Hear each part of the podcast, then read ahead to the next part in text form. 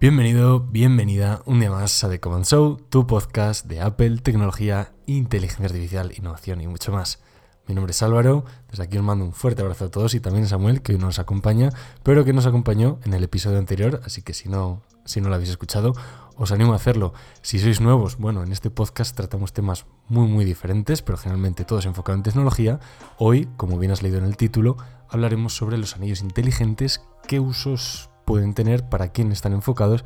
Pero antes, si ya nos has escuchado antes, ya sabes, como suelo deciros siempre, una recomendación, un comentario, una valoración, cualquier cosa positiva nos ayuda mucho a generar este tipo de contenido. Tengo un anuncio muy rapidito que contaros y es que hemos abierto una comunidad nueva en Telegram.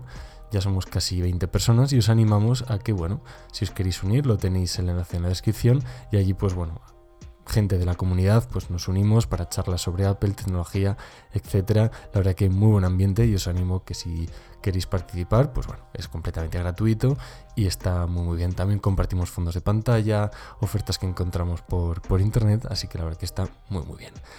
Dicho esto, hace dos episodios hablamos sobre el Apple Watch, el uso que le estaba dando yo en mi día a día.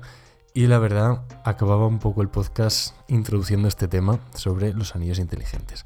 Para lo que no os conozcáis, hay ahora mismo dos marcas principales, que son Oura con su Oura Ring y Ultra Human, los que están fabricando anillos inteligentes. Bien, estos anillos al final prometen ser como tu compañero de día a día a nivel de fitness, de salud, etc., un poco en reemplazo al Apple Watch. Llevan ya tiempo en el mercado y sí que es cierto que yo al principio digo, ¿para qué queremos un, un anillo, no? Si, si realmente ya con el Apple Watch podemos tirar. Y cada vez les veo mucho más el sentido. Y ahora os explico por qué.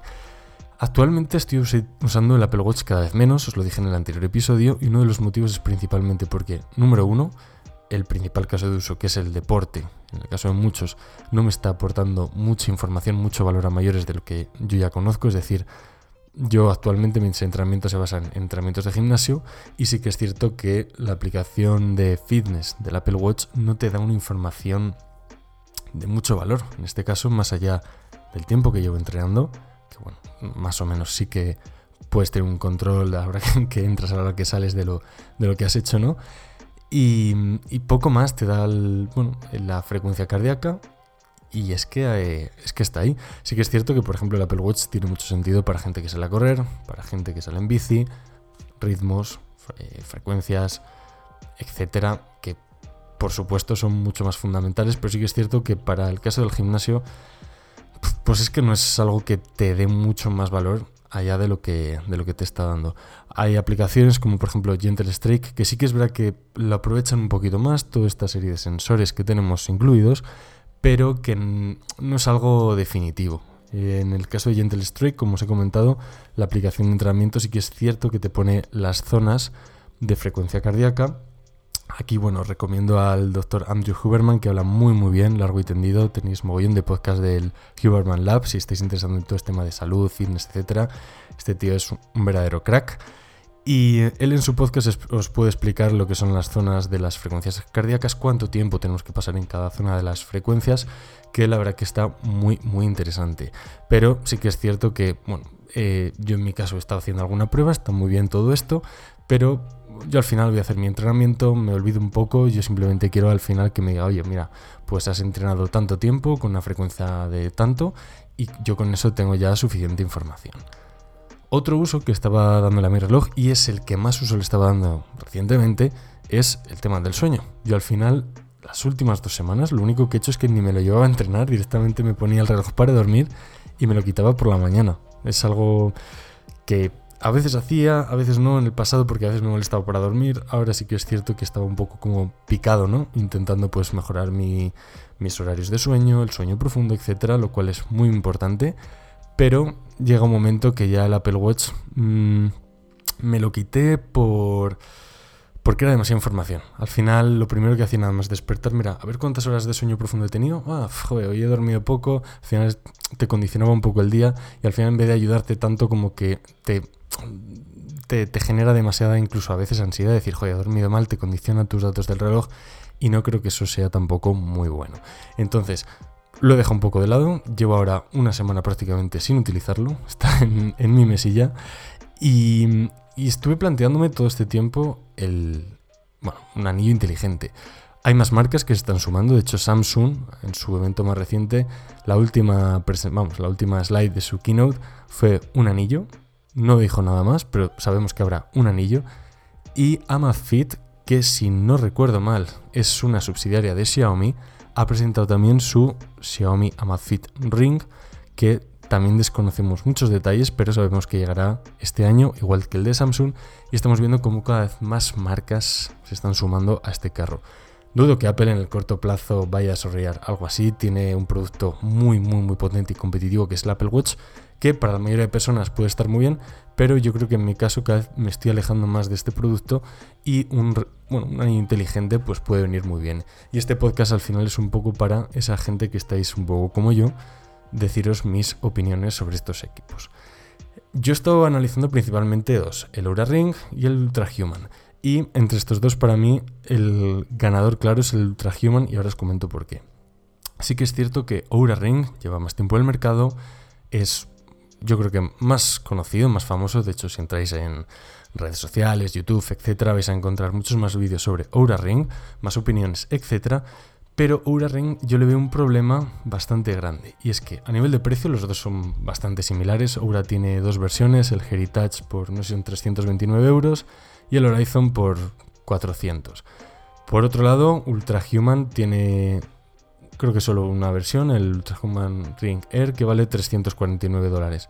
Al final es un, un desembolso caro, pero bueno, que al final ambos en comparativa son bastante sencillos. ¿Qué es lo que ocurre? Que Oura lleva una suscripción a mayores. Es decir, no solo tienes que pagar el reloj, sino que tienes que pagar una suscripción de 5,99 euros al mes para que te dé toda información de los sensores, etc. Lo cual no me acaba de convencer. Al final estás pagando a mayores pues 70 euros todos los años por este mm, servicio. Claro, 70 euros todos los años ponte que lo vas a utilizar 10 años, son 700 euros a mayores, más los 300 del dispositivo se te va a 1000 euros por el anillo durante un uso de 10 años.